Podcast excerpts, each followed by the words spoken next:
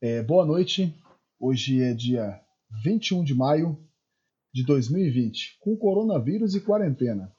Eu sou o professor Jorge e esse é o oitavo episódio do Tech Trends, podcast oficial da Faculdade de Tecnologia Professor José Camargo, a FATEC Jales. Quero agradecer aqui já a presença do professor Alexandre Bernardes, coordenador do curso superior em Tecnologia em Análise e Desenvolvimento de Sistemas, e além dos demais presentes aí. Alexandre, boa noite. Dá um salve aí para a galera aí. Boa noite, pessoal. Boa noite, Vanessa. Obrigado mais uma vez. É, que tenhamos aí uma excelente é, episódio hoje. Hoje nós estamos recebendo aqui Vanessa Tanigawa. Vanessa é psicóloga pela Unifunec de Santa Fé do Sul, especialista clínica em terapia cognitivo-comportamental pelo IPEX, Instituto de Psicologia em São José do Rio Preto, e coaching emo emocional pelo Instituto Dr. Augusto Cury de Ribeirão Preto. Atualmente ela cursa neuropsicologia no IPEX, Instituto de Psicologia em São José do Rio Preto, e possui cinco anos de experiência atuando em Jales, prestando atendimento presencial e também online. Vanessa também é casada com o assessor de investimentos Sérgio Tanigawa e mãe de três filhos, Enzo, de 15 anos, Anne, de 12 e a pequena Maressa, de apenas 6 meses. É, Vanessa, boa noite, obrigado por ter aceito o convite e dá um, uma saudação aí para, para a galera aí. Olá, professor Jorge, professor Alexandre, Boa noite aí, turma que está aí acompanhando o vídeo, evento aqui que a gente vai ter de interação, de conhecimento, de troca de informação. Acredito que será um momento muito rico para todos nós. Tá? E obrigado pelo convite, Jorge. Me sinto grata e feliz em estar aqui com vocês.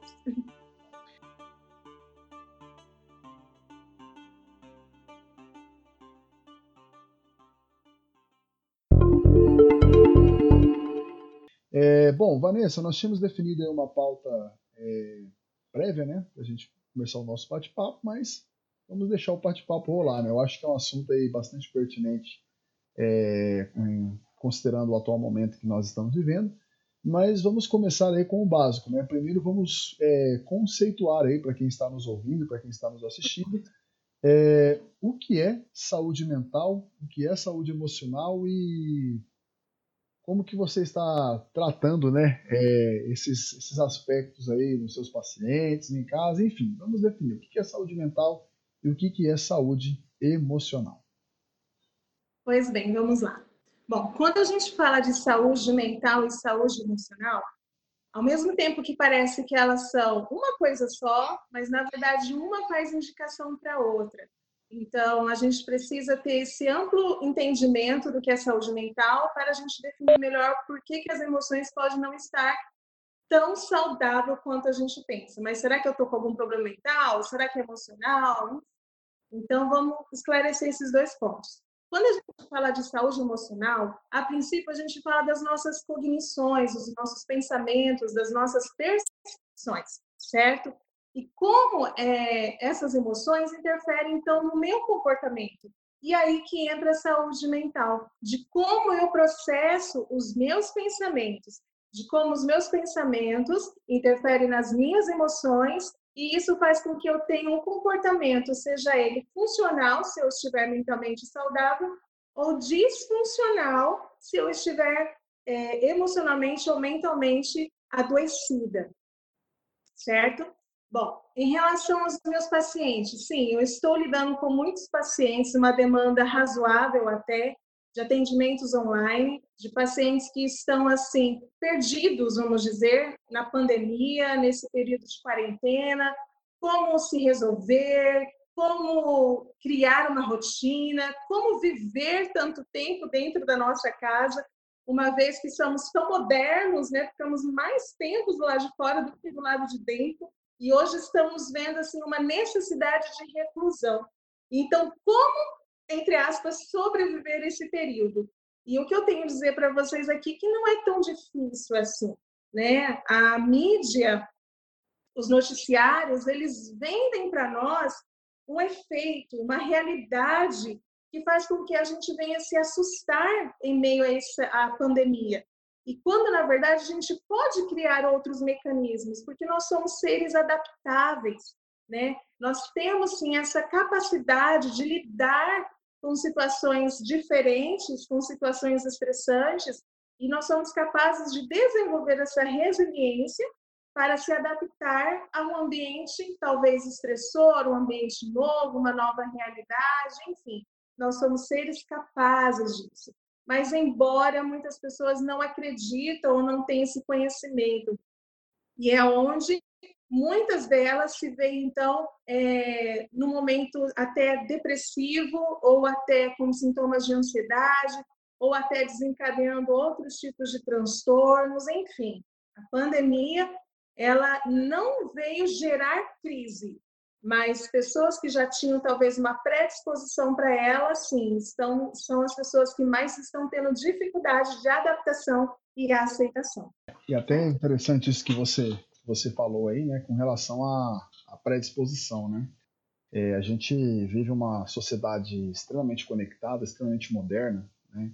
E a gente, de uma certa forma, até antes da pandemia, nós passamos por um momento aí que eu costumo dizer que a gente vive um excesso de informação, né? Inclusive tem um, tem um livro que eu, que eu li que é, chama-se A Dieta da Informação, né? É, que é muito interessante. O autor lá ele dá algumas recomendações de como a gente começa a filtrar é, as informações que a gente tem, as informações que a gente consome durante o dia, justamente para ajudar, além da, da parte profissional, a, ajustar também, né, fazer um ajuste fino aí nas nossas, nas nossas ansiedades e tudo mais, porque tem até uma, uma síndrome que o pessoal fala que é a síndrome da FOMO, né? Fear of Missing Out, não sei se você já ouviu falar, aquela negócio de medo de ficar de fora das coisas, né? E, e é uma, e é uma assim, como é que se diz, uma, uma patologia moderna, tecnológica, né? Então, assim, é, como você Sim, disse... a fadiga de informação. Isso, é. A, a, além do mais, né, hoje a gente vive num, num momento em que você liga na TV, né, é, você tem lá 95% de notícias ruins e 5% de coisas boas acontecendo. Então, assim, é, você acha que é, essa, essa fadiga de informação, essa quantidade de, de de informação assim que as pessoas absorvem hoje, principalmente no que diz respeito às más, às más notícias, né? É, você acha que isso de uma certa forma é, contribui para para de repente fazer com que aflore né, alguma predisposição na, na, na, pessoa, no sentido de ficar mais estressada, mais ansiosa, né? O que, que você diz a respeito disso? De fato, sim. O excesso de informações negativas sem o devido filtro, como você mesmo falou, pode sim desencadear assim, estresse, pode desencadear sintomas de ansiedade, pode gerar aí problemas de sono, né? As pessoas começam a ter dificuldades para dormir, começam a ficar mais irritadas, ficam com o humor mais oscilante, ou seja, traz todo um prejuízo é, pessoal e um prejuízo interpessoal, porque as pessoas da família começam a perceber que aquela pessoa já está começando a ficar muito alterada e hum. então ela não se vê nessa situação, mas ela acredita que ela estando bem informada faz com que ela saia em frente isso com uma outra característica, com uma outra de uma outra maneira, talvez um pouco mais forte, quando na verdade ela só está enchendo a mente dela de pensamentos negativos, de informações negativas, de informações destrutivas,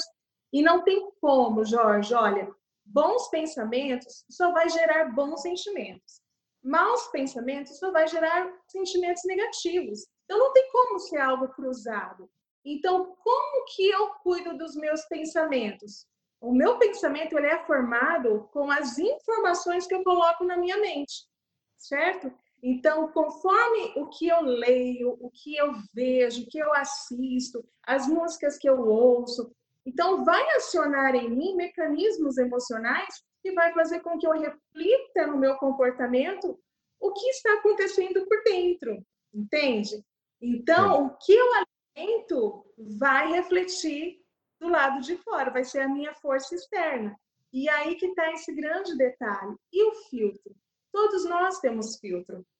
Todos nós temos esse autocontrole de analisar as informações e saber, não, isso está mexendo comigo, então eu vou buscar leituras, ou vídeos, ou filmes, ou músicas, enfim, que venham me edificar, algo que venha me acrescentar. Porque não é porque nós estamos na quarentena, vamos ficar todos ociosos, né? Sim. Há atividades que a gente pode fazer que vão ser produtivas e construtivas para nós, sem dúvida. Sim. É, eu até, até gostaria de, de, compartilhar uma experiência com quem está ouvindo aí. É o seguinte, né, com relação a essa questão de, de excesso de informação, fadiga de informação. E realmente, é, é, eu mesmo tive, é, alguns, alguns anos, um problema com o WhatsApp. Inclusive, o pessoal até hoje eles é, é, ficam acham ruim e eles mandam uma mensagem para mim, às vezes eu demoro um dia para responder o WhatsApp, demoro dois dias para responder o WhatsApp, né? E eu sempre deixei claro pro, pro pessoal, falou, oh, gente, se for gente, vocês me ligam. Por quê? Porque a gente vive num mar de notificações dos grupos e grupos e contatos do WhatsApp, porque se você for parar para responder tudo, né, e se você for dar atenção para tudo, você não trabalha, você não vive, você não faz mais nada. E eu fui pego nesse, nessa armadilha. Eu lembro que tinha, chegou uma época que eu, eu passava se é, menos de, de um 40 segundos, sei lá, um minuto, eu estava ali respondendo alguém. Alguém pedia, eu respondia, pedia, eu respondia. E eu, sabe, você começa a ficar até, você desenvolve ali uma ansiedade que você tem que responder, que você tem que resolver. E eu acabei é, detectando que isso estava me causando, vamos dizer assim, uma, uma ansiedade. Eu falei, não, peraí, vamos começar né, devagarzinho a, a, a filtrar isso daqui. E, e, até hoje o pessoal fica bravo comigo. Pô, você não responde pra gente? É urgente, me liga. Então acredito que é uma das formas aí que a gente consegue é, é, filtrar né, é, essas informações. E o que tem de notícia ruim, notícia verdadeira, notícia falsa vindo no WhatsApp nesse, nessa, nessa atual contexto aí, é algo muito grande. Ô, ô Vanessa, você falou alguns termos que eu achei interessante. Por exemplo, depressão, ansiedade, o que é estar depressivo, o que é estar ansioso, porque às vezes as pessoas acham que é tudo a mesma coisa. Poderia explicar para a gente melhor o que é depressão, o que é ansiedade, uma coisa leva a outra, qual é a relação? É, uma coisa não leva a outra, mas ah. pode haver um misto. Ah, tá? certo. Pode haver. Então, existem pessoas que podem ter essa mistura aí em algum determinado momento da vida, né? Como nós estamos assim no mundo da tecnologia e ela tem sido benéfica em alguns momentos mas maléfico em outros pontos, certo? Então, como nós não estamos treinados suficientes frente à tecnologia, é onde que muitas pessoas elas desencadeiam a ansiedade. O que você relatou, Jorge, foi muito bom porque você teve esse senso, né? Você teve essa percepção, opa, tô viciado. Alguém mandou mensagem, eu tenho que responder. Então, assim, a sua vida não estava acontecendo, porque a sua vida virtual estava acontecendo muito mais do que a real, entende? Então, o que, que acontece em questão das pessoas que têm ansiedade? É justamente depois da tecnologia que deu esse boom, de crises de ansiedade, crises de pânico, síndrome do pânico, é, ansiedade generalizada. Por quê? Porque as pessoas se veem num ritmo acelerado demais, elas vivem o hoje pensando já no, não é no amanhã, já daqui 10 anos. Elas já estão projetando demais lá na frente, já sofrendo hoje com o amanhã. Entendeu? Não é ruim projetar, não é ruim sonhar. Nós devemos sonhar, estabelecer metas, isso é muito bom até. O problema é que a gente entra demais nessas metas, nessas projeções, e faz com que a gente venha sofrer. E aí a gente já começa a criar é, um efeito bola de neve. Porque se isso não der certo, vai acontecer isso, depois acontecer aquilo, e daí você pira. Né? Opa, calma. Né? Vamos estabelecer metas sim, vamos respirar, vamos dar um passo de cada vez, viver um dia de cada vez. Eu sempre falo isso para os meus pacientes: olha, um dia de cada vez, calma né? Calma, tudo tem o seu tempo. Então as pessoas elas estão até com essa síndrome do pensamento acelerado, porque é tudo rápido, né? Tudo para ontem, né? E a internet ela possibilitou essa praticidade para nós, mas sem o controle devido, nós nos tornamos controlados pela internet, não é nós que controlamos ela, né? Então, e aí, o que, que cria na nossa mente? Cria um processo, um mecanismo de pensamento, de comportamento, que faz com que a gente sempre esteja nesse, nesse movimento. E isso é altamente prejudicial para quem vive nessa situação. Por quê? O que, que acontece, Jorge? As pessoas começam a ter sintomas físicos até. Elas começam a ter insônia. O maior problema da ansiedade é o sono, sabe? Então, o cérebro entra no sistema, no mecanismo de aceleração, que até para dormir ele não consegue dar esse tempo, né? E então, a insônia, a dificuldade também de concentração, dificuldade de memorização, a dificuldade de digestão, de se alimentar, porque a gente se alimenta, nem saboreou a comida, mas já engoli porque eu já tenho hora para um monte de coisa, não é? Então a ansiedade ela te acelera demais. Agora, ao contrário do efeito da depressão, que é aquela estagnação, aquela paralisia. Né? A pessoa ela quer ficar reclusa, ela não quer saber de rede social, ela não quer saber de vida social, ela não quer saber do mundo virtual, ela fica aquele tempo deprimido, certo? É onde há uma necessidade, sim, tanto como ansiedade, a depressão, às vezes, dependendo dos casos, entrar com uma medicação, porque pode estar acontecendo aí já uma desordem neurológica devido à agilidade ou o susto da pessoa de estar colocando muita informação negativa e inevitavelmente pode caminhar sim para depressão. Tá? Então, esse filtro que nós precisamos ter frente aos noticiários é necessário para a nossa saúde mental de fato. Então, a diferença da ansiedade e da depressão é essa. A ansiedade te acelera e a depressão, na verdade, paralisa, ela te bloqueia, entende? Em muitos momentos. E, porém, a depressão também pode gerar insônia, é, pensamentos negativos, pensamentos recorrentes de morte, ideação suicida, então, a depressão ela, ela é muito prejudicial, porque o mundo da pessoa começa a funcionar ao redor do que nada vai dar certo, eu não sei para que eu existo, a morte é o caminho certo, e aí não tem espiritualidade, não tem a, os sentimentos que nós trabalhamos em terapia, que é a esperança, que é um fator primordial para quem tem depressão.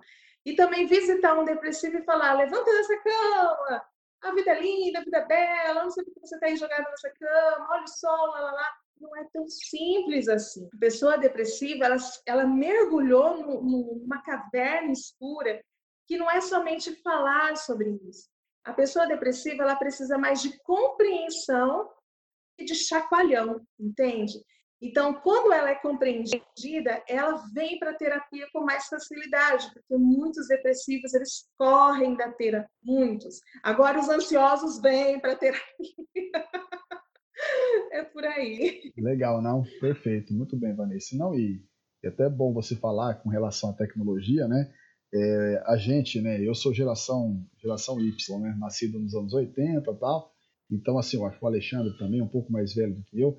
Mas assim, a gente, a gente teve uma, uma percepção dessa evolução tecnológica. Então, é, final dos anos 90, começo dos anos 2000, a gente tinha alguns aplicativos de mensagem, tínhamos uma comunicação bacana já via internet, mas para fazer essa reunião que nós estamos fazendo aqui, um exemplo, a gente precisaria estar é, em casa, no local certo, na hora certa, no computador. O computador ele não era móvel. E aí, a partir de 2005, 2006, é, veio o boom da mobilidade, né? as pessoas estão com o dispositivo na mão e elas estão conectadas a todo tempo.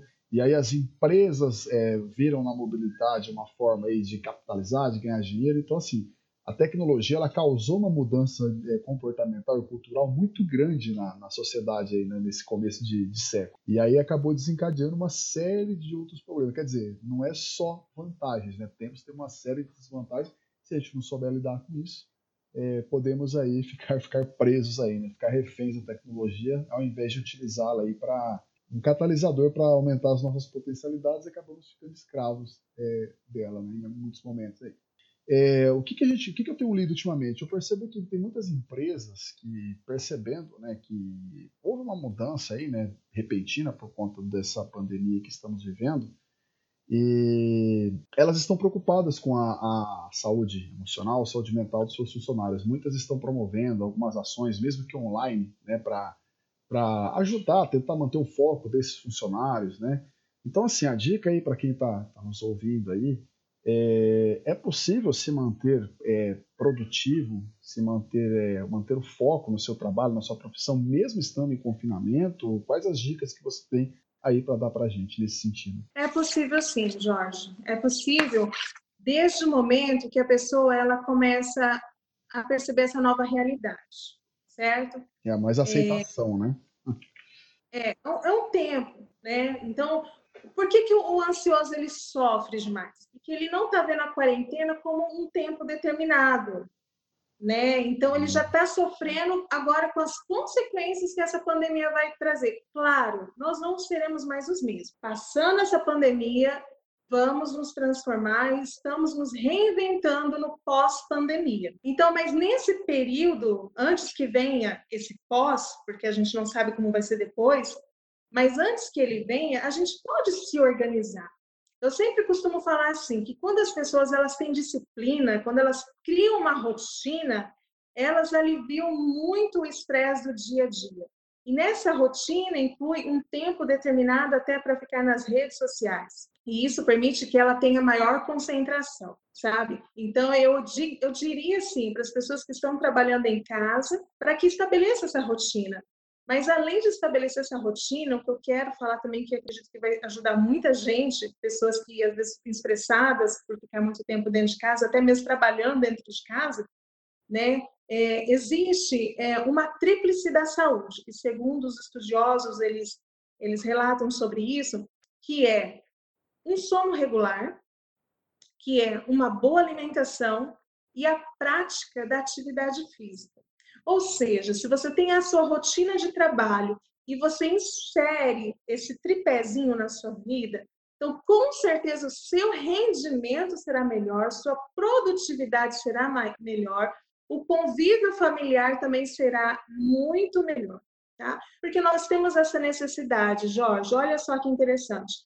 Quando a gente pratica atividade física, além de fortalecimento do nosso tônus muscular, que é muito importante, nós também estamos produzindo neurotransmissores. Olha que interessante. Então, se eu faço atividade física e isso faz com que eu produza mais neurotransmissores, quer dizer que meu cérebro vai ficar mais ágil. Então, quer dizer que os meus neurônios vão ficar, é, vão ficar mais rápidos, eu vou conseguir melhorar a concentração, a atividade, a produtividade, enfim. Então, isso é bacana. Realmente, a atividade física promove isso em nós. Mas se eu fizer atividade física e eu não tiver uma alimentação adequada, é a mesma coisa que eu tiver muitos carros na minha garagem e eu não tiver combustível, entende? Então a alimentação saudável, ela é primordial, ela é importantíssima aliada à atividade física. E quando a gente fala de alimentação saudável, a gente não está falando de alimentos fora da nossa realidade daqui de Jales, não. São alimentos comuns que nós temos aqui na riqueza do nosso país. São as frutas, as frutas adocicadas que nós temos, é, além de castanhas, peixes. Olha o nosso rio aqui ao nosso redor, esses peixes maravilhosos, que alimentos saudáveis, né? Que contêm o ômega 6, ômega 3, enfim. Então, uma boa alimentação regada de verduras, regadas de legumes, é, tomar muito líquido, muita água, enfim, é o, é o combinado para que você tenha uma saúde emocional e mental adequada, que vai refletir, sim, na minha produtividade. Falando de serotonina, Jorge, me permita dizer aqui, você me falou a respeito da depressão, então convém dar esse, é, é, pincelar um pouco mais sobre esse tema, porque ele é, é uma demanda muito grande que eu tenho na clínica até. Né? A depressão, ela não é somente de uma ordem é, que a gente percebe assim, ah, gerou pandemia, a pessoa ficou depressiva. Não, ela não aconteceu por causa da pandemia. Ela, a pessoa já tinha talvez uma predisposição para isso, que no período da pandemia foi o que mais maximizou esse, esses sintomas, tá? Então, a depressão, ela pode ser de ordem neurológica também, de, é, a questão dos nossos neurotransmissores. Então, por que, que eu digo que os depressivos são mais difíceis para vir para a terapia? Porque eles não têm ânimo, eles não têm a motivação. Então, os neurônios, principalmente a serotonina, que faz com que a gente tenha esse up, que faz com que a gente tenha a sensação de bem-estar, de satisfação, é exclusivamente do neurotransmissor serotonina, o que, na verdade, nos depressivos podem estar em déficit. Então, a gente precisa considerar a questão neurológica, neuroquímica, certo? E aí, o que, que a gente pede sempre para a pessoa depressiva? Vamos fazer atividade física, mas cadê o ânimo? Né? Cadê a disposição? Então, como que eu vou gerar serotonina no meu organismo se eu não consigo fazer uma atividade que vai me auxiliar para sair da depressão?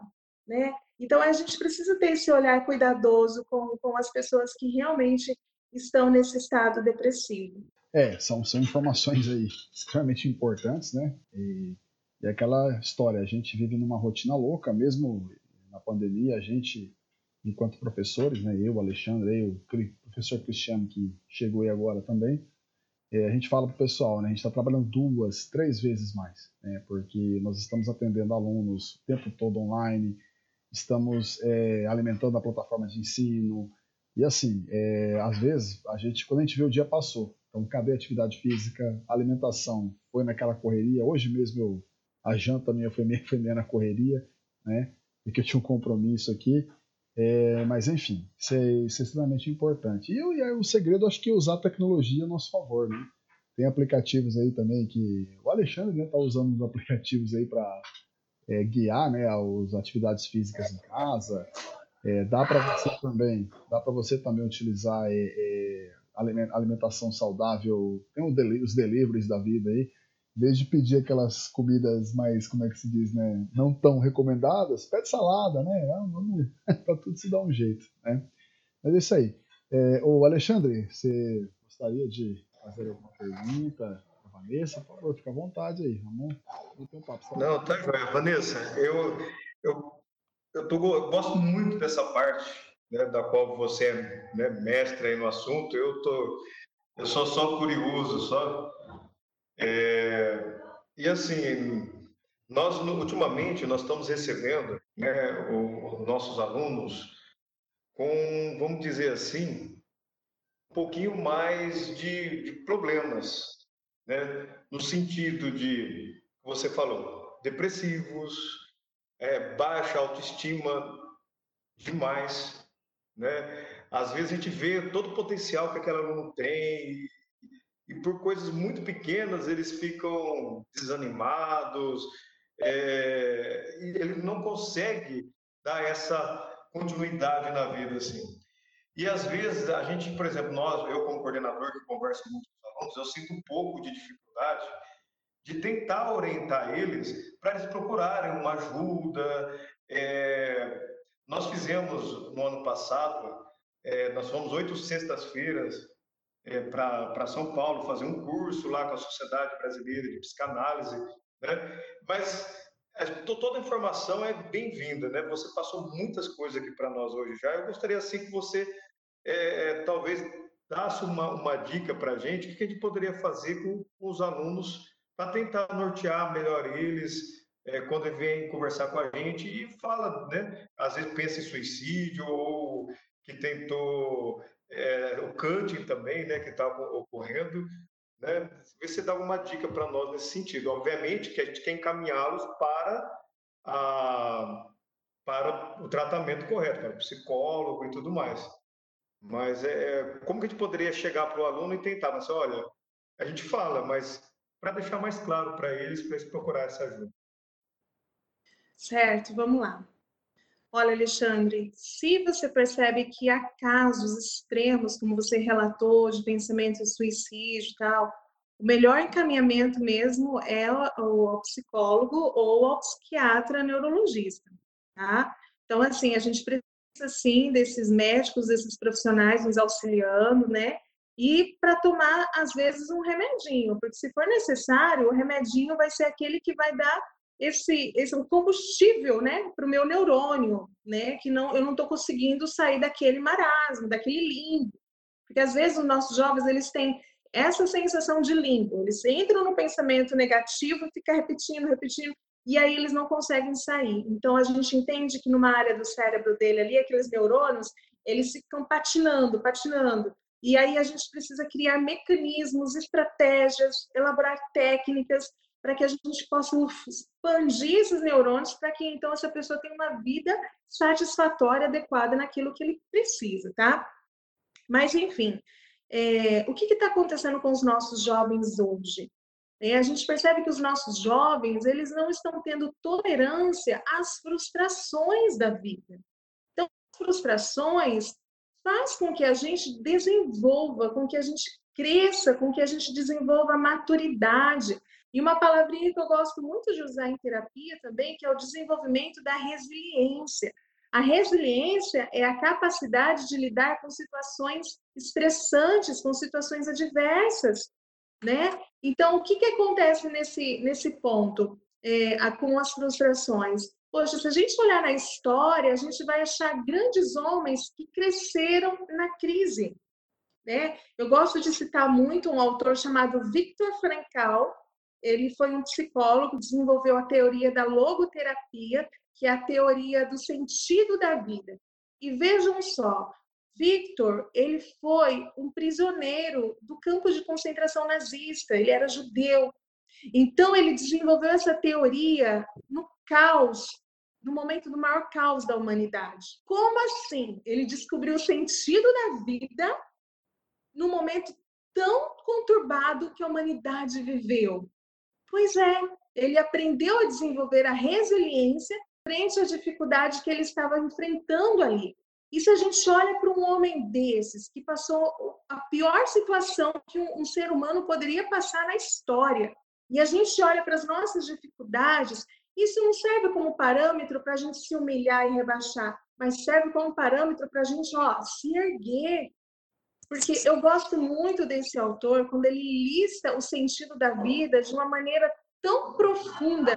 Porque como que a gente descobre o sentido da vida se a gente não passar, não permitir viver as emoções da nossa alma? Às vezes a gente precisa entrar assim na caverna, a gente precisa ter esse momento. Eu não digo depressão, mas às vezes a gente precisa permitir a... o jovem hoje, às vezes ele não, ele não gosta da sua própria companhia. E aí o que que a gente vê? A gente vê que tem a necessidade de sempre ser aprovado pelo outro ou buscar no outro a autoafirmação. Então, se eu não me conheço o suficiente, eu vou buscar que o outro preencha essa lacuna em mim. Mas e aí? Como que eu faço então para que eu possa me conhecer melhor? Né? O primeiro passo para isso, para o autoconhecimento acontecer, é de fato a gente eliminar a métrica da comparação. Os jovens de hoje, a frustração de hoje é porque os jovens olham a grama do vizinho e acham que a grama do vizinho é mais verde do que a dele. Só que a grama do vizinho pode ser sintética, pode ser falsa. E eu estou admirando muito mais de lá em vez de cuidar da, da minha grama. Então, assim, todos nós somos seres em potencial. Né? Só precisa mesmo de se, de se permitir se conhecer. E a gente só se conhece nos momentos difíceis da vida. A gente não vai provar do, do autoconhecimento se a gente não se permitir viver certas dores, se a gente não se permitir, às vezes, ter esse momento de tristeza. Muitos jovens acham que sentir tristeza é ruim. Não, gente, a gente precisa chorar nós viemos com a caixinha completa, tem todas as emoções aí. E a gente precisa viver as experiências das nossas emoções. Lógico, de acordo com cada realidade. Porque se eu manifestar uma emoção que não está de acordo com a realidade, eu estou errado. E essa informação pode gerar também a ansiedade. Então, a gente precisa viver o momento, a gente precisa sentir aquele momento. Se é para chorar, chore. Né? Não sei se o Jorge ou o Alexandre passaram pela fase que teve um tempo que muitas mães falavam: engole o choro! Não, é? não, por quê? Não é para chorar. Então,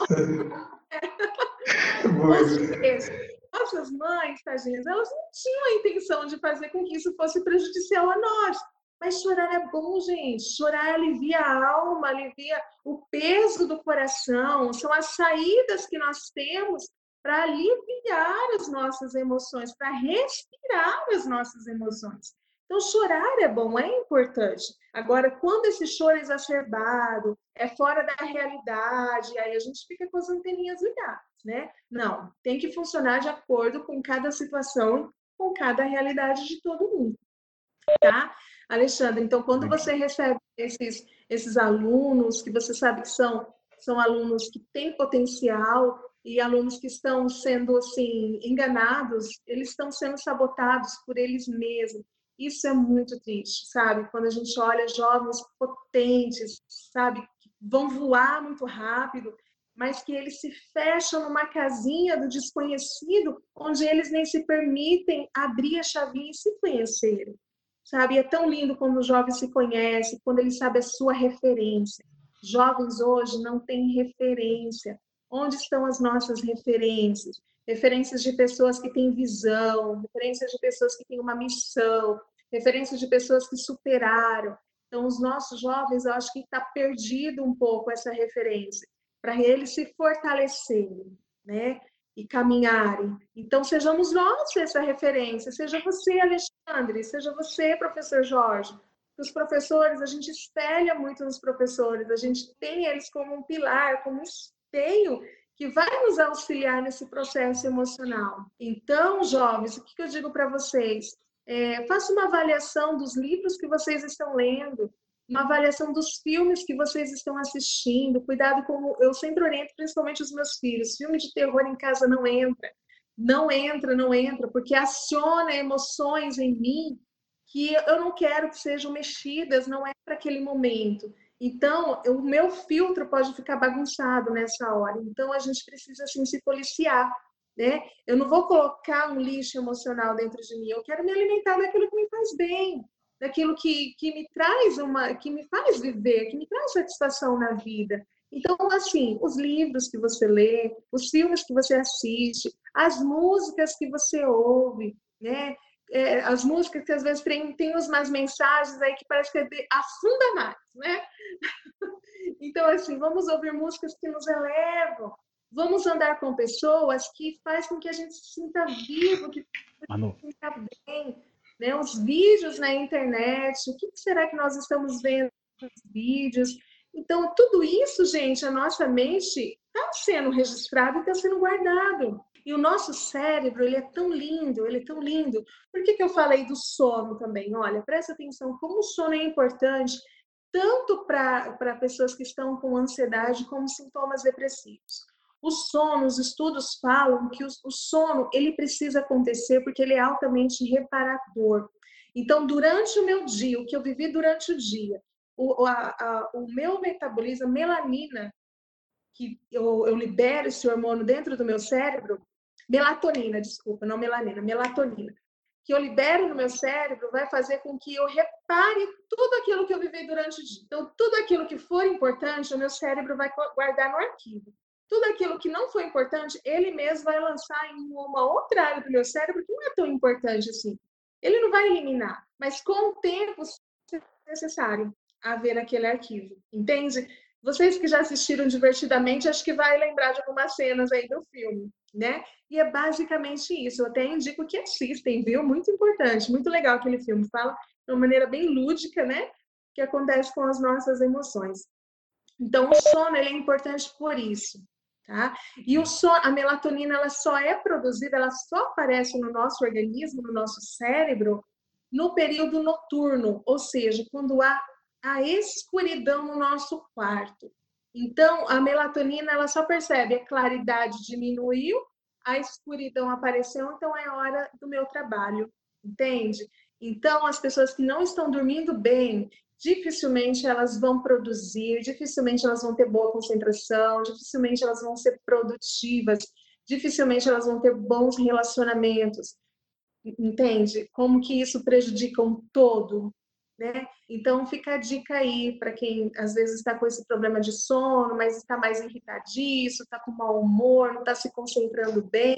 Então, ó, vamos regular esse sono.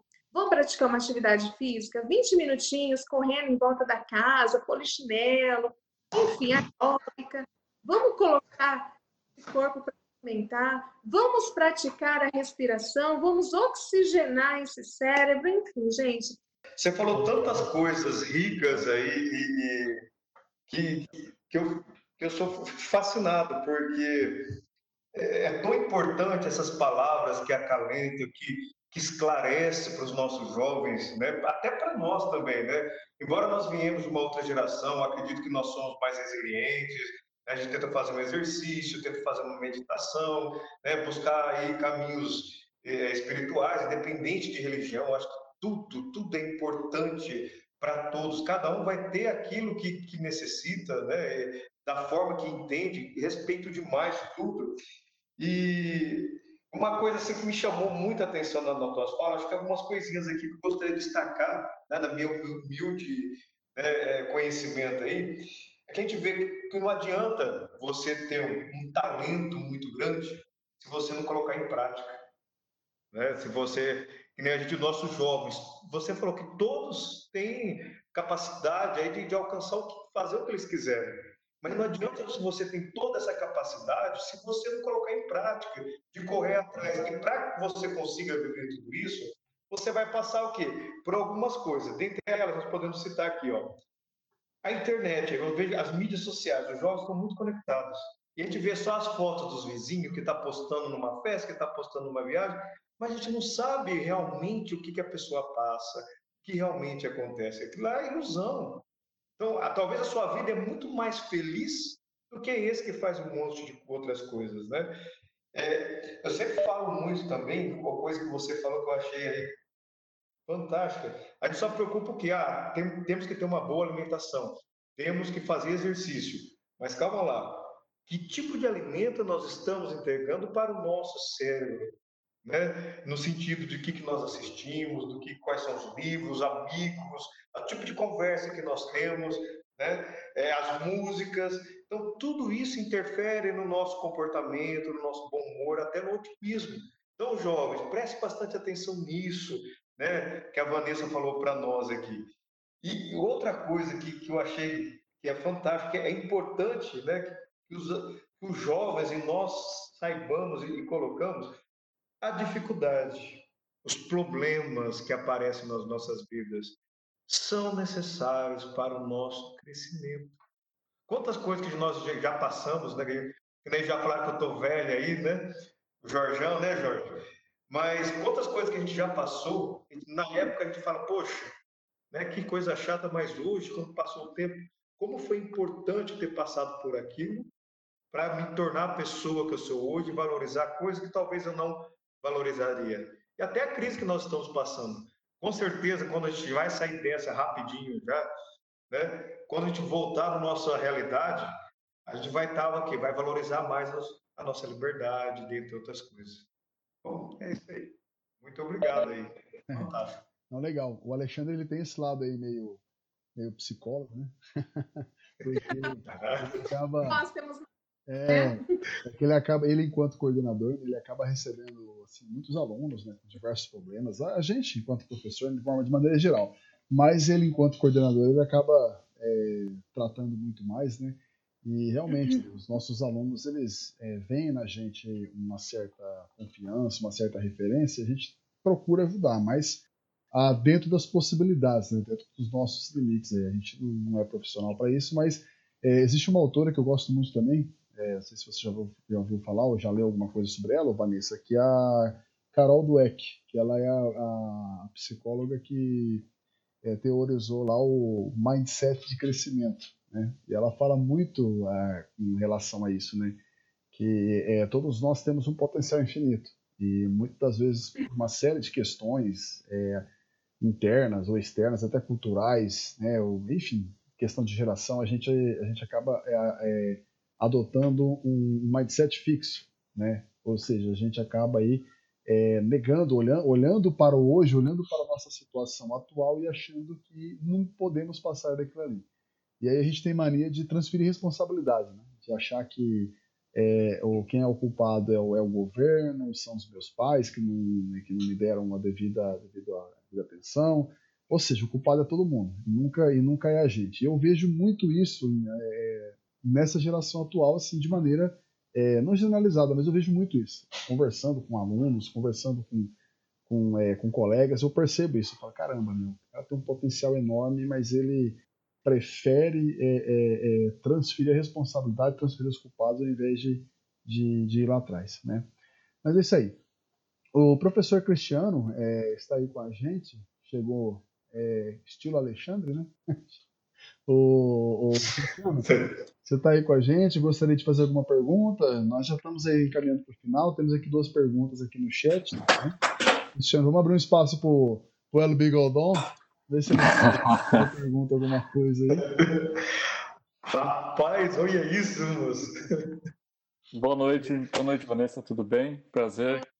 Tudo bem, é, Vanessa, o Alexandre perguntou da parte da coordenação, que houve bastante, mas a gente dentro de sala de aula também, a gente tem que ter bastante tato, porque a gente vê muitas situações, a gente percebe que tem alunos que têm tão bem, que caminham bem, e outros que não estão tão bem. Até que ponto? Qual é o, qual é o meu limite de tentar ajudar e, e, e qual é o risco de eu tentar ajudar, sendo que eu não sou profissional dessa área da psicologia, para tentar entender ou ajudar o aluno que está passando por alguma dificuldade. Eu devo tentar ou eu, eu assim, eu posso ouvir, posso tentar orientar para procurar alguém, mas eu tenho assim um certo receio de, de prejudicar porque não sei como agir em determinados casos, né? É, a gente tem contato mais direto com bastante aluno, então eu às vezes eu vou tentar ajudar, mas quando eu vejo que é um problema mais pessoal, eu, eu, eu tenho até um certo receio de, ao invés de, de ajudar realmente, falar alguma coisa que não deveria. Então, até onde eu posso ir para me envolver nessa tentativa de ajudar alguém que eu não tenho um contato tão grande assim, a não ser como professor e aluno. É. Só para complementar aí, Vanessa, antes de você responder, só para compartilhar uma experiência que eu tive, eu, eu compartilho da mesma dúvida do, do Cristiano, é, e eu confesso que uma das vezes um aluno chegou até mim todo deprimido, que não tinha chance, que ninguém contratava ele, e eu, né, que se diz, não sou profissional da área, mas, né, igual o Cristiano falou aí, eu usei a, a tática do chacoalhão, né? É, meu amigo, acorda pra vida, sabe? Esse tipo de coisa assim. Cara, você é um cara saudável, você tem talento, olha o que você sabe fazer, vai atrás, abre uma empresa, manda teu currículo assim, manda teu currículo pra mim. Não é possível que você tá desse jeito aí, cara, bola pra frente, uma hora vai. É, mas eu já mandei o currículo. Não, não, não, larga de ser bom. Usei no, falando no popular, né? Falou, cresce, rapaz, você não é criança, não, sabe? E felizmente deu certo essa abordagem, né? Hoje ele está trabalhando, presta serviço para fora. É, mas eu vejo assim, antigamente é. dava mais certo essa abordagem. Sim. Hoje em dia, você, às vezes, é, ele, eu não, sei, não é mais a né? mesma coisa. Ele me agradeceu, me deu um presente, um livro, me abraçou, falou, pô, professor, eu tava precisando ouvir aquilo. Eu falei, ah, então tá bom, mas não é sempre que isso vai funcionar, né? Então, é, só reforçando aí, a minha dúvida é essa que o Cristiano falou também. Sim. Entendi. Na verdade, vocês, assim, o... por que, que o aluno chega até o professor? Primeiro, vamos analisar o olhar desse aluno. Ele viu nesse professor, ele viu em vocês, professores, uma confiança, tá? Eles olham para vocês e vê que além de conteúdo que vocês passam em sala de aula, vocês passam um senso de responsabilidade, um sentimento de paternidade que infelizmente na nossa geração, não todos, não, não, estou generalizando, mas a grande parte, eles têm essa, essa, essa construção de pai dentro deles em lacunas. Então, às vezes, eles podem olhar para vocês e ver essa possibilidade de um conselho que venha fazer com que eles se levantem. Mas, muito mais do que um conselho, que às vezes a gente fica perdido mesmo, não sabe o que falar, né? Mas muito mais do que falar é ouvir. Tá? Quando você ouve o aluno, você está acolhendo. Então, dentro dele é gerado esse sentimento de acolhimento. Poxa, alguém me ouviu. Ainda bem que eu encontrei alguém de confiança, porque se eu falo para um amigo, vai me zoar. Vou falar para minha namorada, ela vai falar que é frescura, não é? Vou falar para minha mãe, minha mãe está cheia de coisa para fazer. Então, o que, que eles querem, na verdade? Serem ouvidos. É uma voz que precisa ser ouvida e compreendida, certo? Eu não vou dizer, professor Jorge, aquele chacoalhão lá não é porque funcionou para um, vai funcionar para todos. Não é um padrão, não é uma fórmula, não é? Então, a gente precisa estar só atento. O que eu aconselho vocês seria essa escuta. Ouvir. Ouça. Né? Se vocês verem que o conteúdo é, é um caldo grosso, que é um pouco mais complexo, olha, eu tenho número de um psicólogo, amigo meu, amiga minha, conversa com ela, conversa com ele, sabe? Eu acredito que isso pode, ele vai poder te ajudar melhor, porque ele é um profissional, mas fala com ele, depois você vai me falando como que tá indo, sabe? Mostra esse interesse também pelo aluno, pela evolução dele, né? Aí tem outros alunos que quando você fala um pouco mais agitado, já dá esse link, né? Mas não funciona com todos. Se você der essa agitação em um aluno que talvez está ferido, pode ser que essa ferida aumente. Né? Então pode ser mais prejudicial. Por isso que eu vou optar sempre pela escuta. Eu não preciso falar muita coisa, às vezes eu só preciso ouvir. Tem pacientes que chegam aqui na clínica que a necessidade deles de falar é tão grande que eu fico quietinha aqui, só ouvindo anotando, observando, e aí quando me permite, eu coloco o meu ponto. Mas muitas das vezes eu vejo a necessidade de vomitar aquilo, que ele está tão cansado com aquele assunto, sem pessoas para ouvir, sem pessoas para aconselhar, que ele só quer vomitar, né? E aí, às vezes, os ouvidos dos professores não é um ouvido clínico como de um profissional, entende? Que vai poder auxiliar, porque quando a gente olha para o nosso paciente, a gente vê ali um processo mental acontecendo, a gente vê emoções desorganizadas. Então, é um outro olhar do profissional. Então, professor Cristiano, né? Eu orientaria nessa questão, o acolhimento, certo? E palavras certo. positivas, você vai conseguir, vai dar certo, você tem um potencial, sabe? Mas se você acha que está difícil, procura um profissional. Isso, gente, já acabou essa ideia de psicóloga para gente doida, gente. Não é isso, não. Acabou, não pode ser assim. Psicologia, sabe? né? É, é se conhecer. Psicóloga para gente que se ama. É. Psicóloga para gente que quer voar, que se sente travada em áreas da vida e vem no psicólogo, que é o profissional que estudou tantos anos e olha, gente, ralando, viu? Para estudar para te auxiliar. Então, gente, entenda que o profissional de psicologia, o profissional de psiquiatria, eles são pessoas, as pessoas adequadas para certos casos e situações em que a pessoa se encontra, certo? E professores, vocês também precisam se cuidar, tá? Uhum. Você sabe que vai vir essa demanda, cuidem de vocês certo? Com todas essas dicas também, procurem né, segui-las. Ó, eu estou dando bronca aqui nos professores. É. é isso aí. Porque vocês são pessoas assim que os alunos eles têm como uma referência. Tá? E essa figura de pai, acredite, é um, é um sentimento de paternidade que pode estar no inconsciente deles, mas que é revelado nessa busca. Vamos responder as perguntinhas do chat aqui, para a gente depois já caminhar para o final. É, tem um aluno aqui perguntando como que faz para diminuir a ansiedade antes da prova. Pergunta, antes da prova? É, antes das provas, dos seminários, das apresentações, né? Realmente a gente percebe que ficam todos ansiosos, né? Qual é a dica? Olha, que seja não somente antes da prova, mas que seja para a vida. Respiração.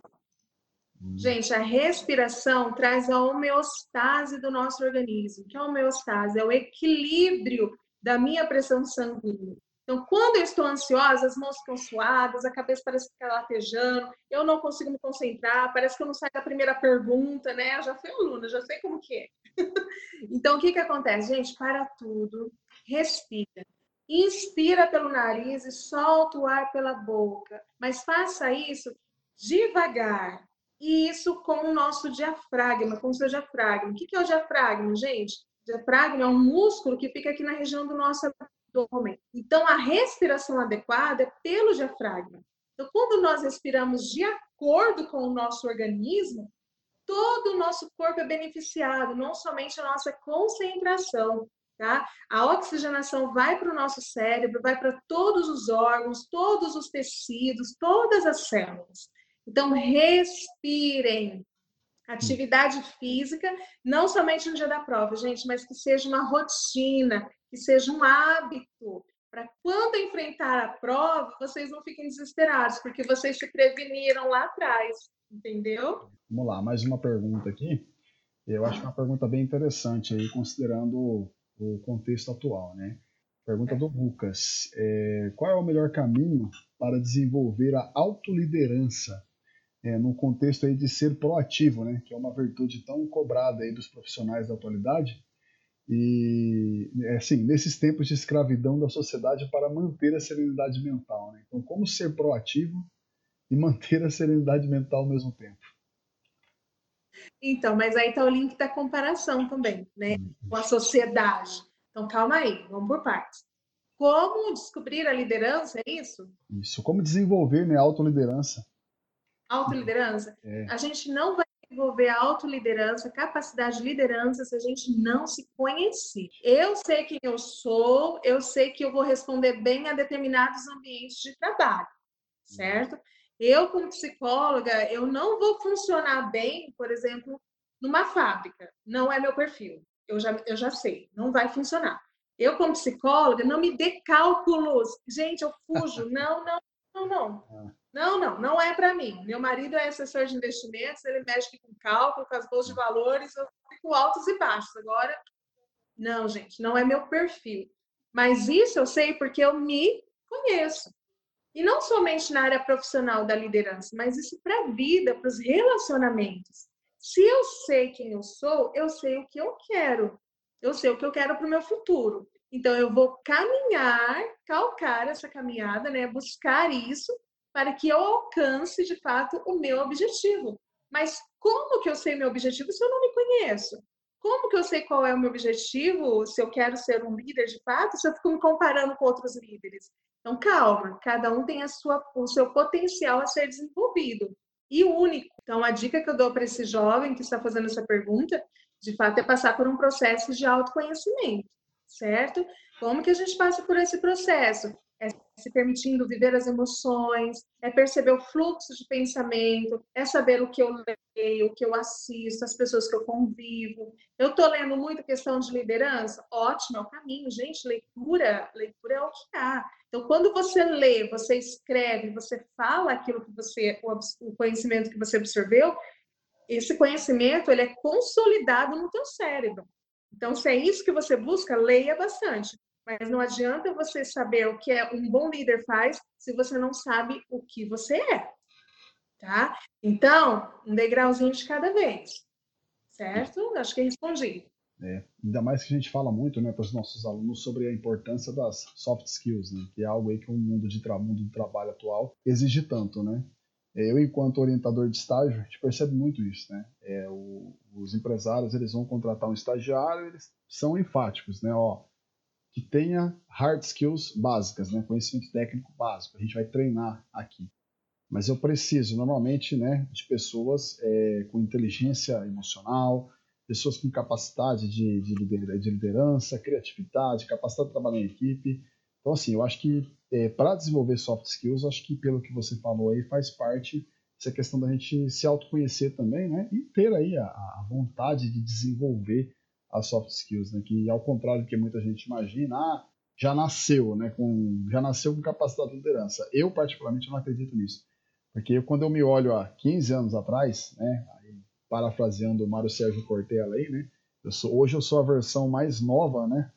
a versão mais nova de mim do que eu era ontem, né? Então, assim, é, é, é, um, é um, processo, né? Você tem que estar disposto aí a, a, experimentar coisas novas, né? Se não for assim, não, a gente não se lançar ali no meio do problema para tentar é, descobrir alguma, alguma virtude, alguma coisa que você é, de repente não conhecia de você mesmo, né? Mas é isso aí. Vamos para as considerações finais então, porque eu acho que está ficando muito longo. Tem muita coisa que eu acho que daria para a gente conversar, né? Mas até para não tomar muito tempo da, da Vanessa aí. É, o, o, Alexandre, é, eu vou passar a palavra para o Alexandre para ele fazer as considerações finais aí. Depois a gente passa para o Cristiano também. Tá? E a Vanessa. Maravilha. Bom, o que a gente pode falar? Só temos a agradecer, Vanessa, pelas palavras. Né? Eu achei muito ricas para os nossos alunos, né? para nós também, né, professores.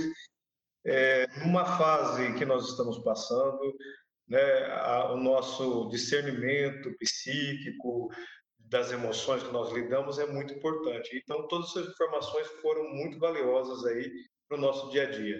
Muito obrigado. Eu que agradeço. Bem, Cristiano está com a gente aí? Tô, eu gostaria de agradecer também. É, afinal, eu fiz uma consulta online é, foi muito bom. A gente está no nosso oitavo podcast e os sete primeiros foram totalmente técnicos, né, na nossa área de, de TI. E agora foi algo totalmente é, ligado ao que a gente vive, né, o que a gente precisa. Então foi muito bom ouvir sobre é, a, a, sua visão de, de, do que, que a gente, como a gente deve se conduzir nesse, nesse período mais difícil e também é, nessas dúvidas que eu tinha aqui sobre como orientar, como, como a, agir nessas, nesse momento. Então foi, foi muito bom. Agradeço a sua disponibilidade, a sua simpatia em responder nossas perguntas aqui e participar do, do podcast. Obrigada, Gratidão. Vanessa, é, por favor, então, faça as suas considerações finais para a gente encerrar, então. Ok, vamos lá, então. Pessoal, agradeço mais uma vez o convite do professor Jorge, né? agradeço também a cordialidade dos professores Cristiano, professor Alexandre e de todos os alunos que estão presentes acompanhando este momento aqui tão rico para nós de conhecimento, né? E que eu acredito que isso vai agregar muito na vida de vocês, pelo menos é essa a minha intenção, a minha pretensão de fato, né? Então, jovens, se permitam se conhecer, se cuidem, cuidem da sua mente, filtrem todo tipo de conhecimento, todas as informações que vocês estão recebendo, Cuidado com a comparação, tá? Ela é altamente prejudicial, certo? Então, ter esse filtro, esse cuidado. Às vezes a comparação ela é benéfica quando nos traz benefícios, né? Quando a gente percebe que aquilo vai, vai fazer com que a gente é, é, suba mais um degrau, que faz com que a gente tenha um maior conhecimento de nós mesmos e produza emoções positivas, certo? Mas, ao contrário disso, ficar ah, em redes sociais, comparando a grama do vizinho, isso não é bom, tá? Então, se você não controlar isso em você, a tecnologia vai te controlar. Né? Se você permitir isso muito na sua mente, os seus pensamentos que você pode controlar são eles que vão te dominar.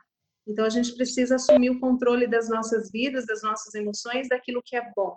Então, o que é bom, retém. O que não é bom, ó, joga fora. Simples assim, tá? Então, eu quero deixar, além dessas dicas, outras dicas também que eu acredito que vai acrescentar muito para todos os jovens que estão nos assistindo, alunos, né? Que estão nos assistindo, que façam a meditação, tá? A meditação não é ficar lá, hum... não, não é. A meditação é você silenciar-se, é. silenciar-se por um momento, sabe? E praticar a respiração naquele momento, de você estar concentrado nos movimentos do seu organismo, dos seus músculos. Então, é você viver aquele momento aqui e agora. A prática né, da, da técnica de mindfulness, como o professor citou aí, no, no, acho que antes da gente abrir, né, para os alunos, essa técnica ela é excelente, ela traz grandes benefícios. É a consciência do nosso corpo, do nosso organismo. Então, pratique sim a respiração, a meditação. Eu gosto de auxiliar os meus pacientes quando eles estão muito agitados, ansiosos, que eles tomem um banho relaxante, sabe? Um banho mesmo, mas coloque uma toalha nas costas e deixe a água do chuveiro escorrer em cima da toalha. Então é altamente relaxante. Você sente que naquele momento flui, entende? Mas é o momento do banho onde a sua mente também está concentrada nas sensações do seu corpo. Então, a nossa concentração em nós mesmos é o que está mais difícil hoje. A gente fica olhando tanto o externo que quando a gente vai olhar para nós, nós temos essas grandes dificuldades. E a técnica do Mindfulness vem para isso, para te chamar a consciência sobre si mesmo, tá? Outra dica também que eu dou é apreciar o silêncio. Nós estamos no mundo, hoje a gente está ouvindo muita coisa ao mesmo tempo, e aí a gente não tem tempo ó, de aquietar. Então, aquieta, pratique o silêncio. Eu sei que viver o silêncio 100% é praticamente impossível, né? Mas tente, certo? Alunos que estão com dificuldade de concentração, de memorização, além do sono, da alimentação, da atividade física, como eu citei, eu indico para vocês, em tempos em tempos, vocês ouvirem uma música instrumental, uma música clássica. Então, existem estudos comprovados que quando a gente ouve determinadas músicas, aciona áreas do nosso cérebro que facilita esse processo de memorização e concentração, tá? Uma uma dica legal aí. Ah, Vanessa, eu só gosto de rock. Então a gente vai dar uma pausa aí no rock para se dedicar um pouquinho aí para a sua saúde mental no momento que você precisa se concentrar, ok? Estou ajudando aí, galera? Legal. Espero que sim. Legal. Opa, muito. Críticos, médico e psicólogo tá? Não é conversinha de amiga, cuidado aí as meninas que às vezes recebem muitos conselhos de amigas. Amigas podem estar bem intencionadas, mas elas não são profissionais. Então tem coisas dentro de nós que conversando com a amiga não vai resolver. E se você romper amizade com essa amiga, aí piorou, né? Então tenha é, é, filtre para um ouvido clínico, certo? E nós estamos aqui para isso, para auxiliar vocês. Então, Jorge, eu me coloco à disposição também para quem precisar de ajuda aí, certo? E, e, eu quero finalizar só com uma frase de Victor Frankl, gente, eu falo muito. só uma frase de Victor Frankl que diz assim: Eu descobri o sentido da minha vida ajudando outras pessoas a descobrir o sentido da vida delas. Então, é uma frase que eu trago para minha vida. Eu me satisfaço quando eu vejo pessoas que eu posso ajudar e elas podem voar. Então, é essa a minha missão de vida. Mais uma vez, obrigado. Deus abençoe a todos. Valeu.